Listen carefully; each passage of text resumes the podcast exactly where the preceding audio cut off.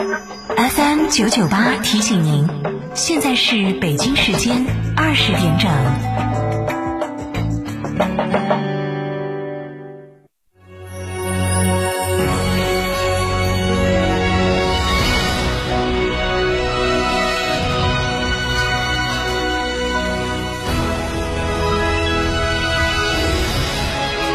成都的声音 FM 九九点八，成都电台新闻广播。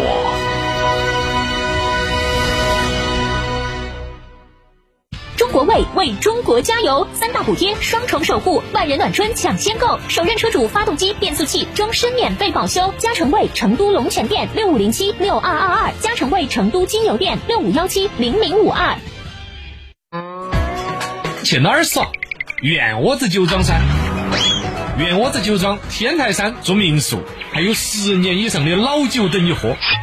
原窝子酒庄电话咨询六幺七八七八八八六幺七八七八八八。原窝子酒庄，中国名酒庄哦。张嫂，张嫂，我们几家小微企业都需要资金周转，咋个办哦？张嫂，我项目中标了，要启动资！张嫂，我的装修也还差点费用。莫急嘛，打六六七七六六七七，找摩尔龙咨询嘛。摩尔龙致力为个人和小微企业打造一站式对接银行等直排金融机构的服务平台，提供专属客服服务。个人、小微企业需要资金就找摩尔龙一站式金融信息服务平台，六六七七六六七七。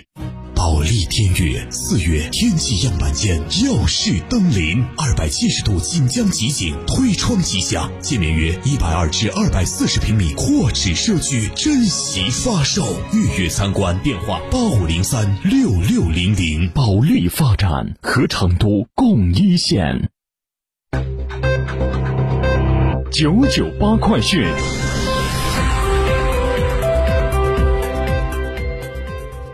这里是成都新闻广播 FM 九十九点八，我们来看这时段的九九八快讯。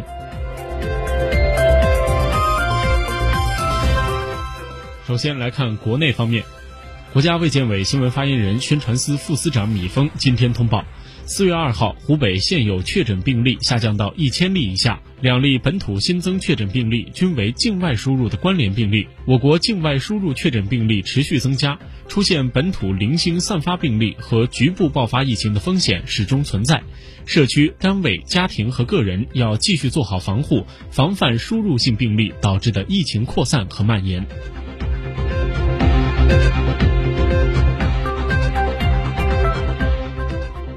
在今天的国务院联防联控机制新闻发布会上，有记者提问：复工复产中核酸检测复阳患者、无症状感染者是否会引起疫情传播？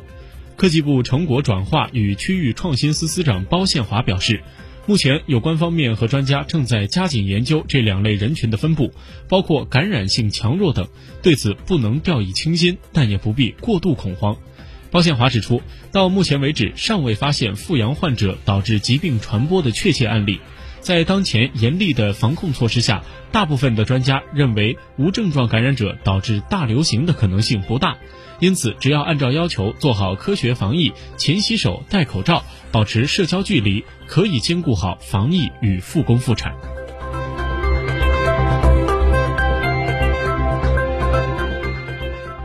商务部消费促进司副司长王斌日前表示，要促进新车销售，推动有关地方放宽或取消限购措施，不断完善用车环境，加快修订《二手车流通管理办法》，繁荣二手车市场，尽快出台《报废机动车回收管理办法实施细则》，促进老旧汽车报废更新，持续释放汽车消费潜力。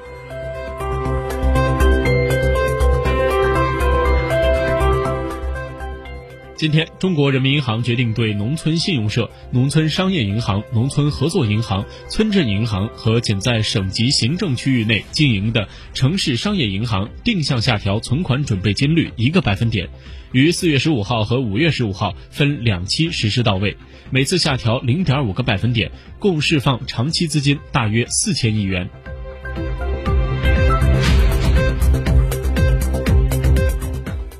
财政部副部长许宏才今天表示，根据全国人大常委会授权，财政部提前下达了2020年部分新增专项债券的额度是1.29万亿，截止到三月三十一号，全国各地发行新增专项债券是一点零八万亿，占下达额度的百分之八十四，发行规模比去年同期增长了百分之六十三，预计会提前两个半月完成既定的发行任务。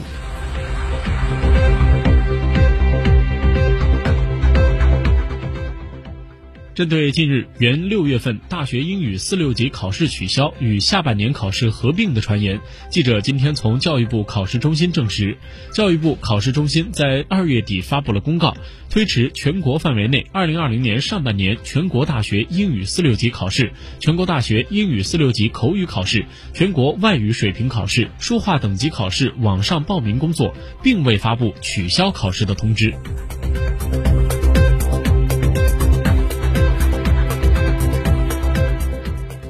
今天，某招聘平台发布的一季度人才流动报告显示，一季度企业招聘需求排名前五的城市依次是深圳、东莞、成都、重庆和北京。求职热门城市前五位分别是深圳、成都、北京、上海和广州，其中上海的企业平均支付月薪稳居第一，达到一万零五百二十六元；其次是北京、杭州和深圳，企业平均支付月薪分别为九千七百八十八元和九千六百五十七元和九千五百七十一元。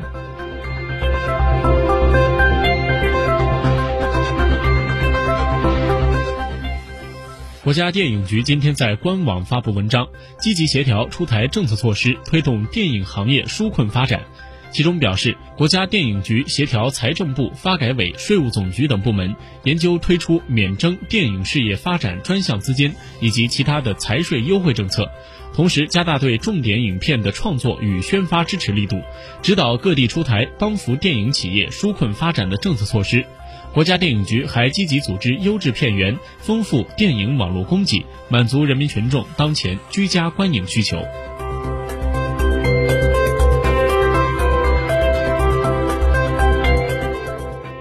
接下来把目光转向国际方面。根据英国媒体日前报道，目前处于隔离当中的英国首相鲍里斯·约翰逊仍然有轻微症状，但是能否结束隔离还不确定。根据目前英国政府的隔离指导意见，症状轻微的人需要自我隔离七天，但如果有发烧症状的出现，就需要继续隔离。按此规定，鲍里斯·约翰逊可以在当地时间三号结束隔离。但首相府发言人拒绝确认鲍里斯·约翰逊是否能够按时结束隔离期，只是强调将继续遵守政府的隔离指导意见。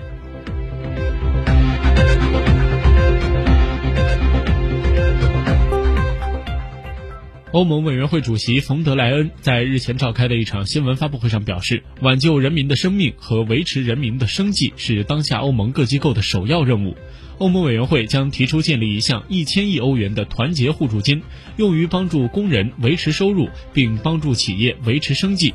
他同时提到，欧盟委员会早前已经采取行动，加快医疗设备的采购，并且保证跨境货物和跨境工作人员的正常流动。同时，他还强调，解决危机的唯一办法就是合作和团结。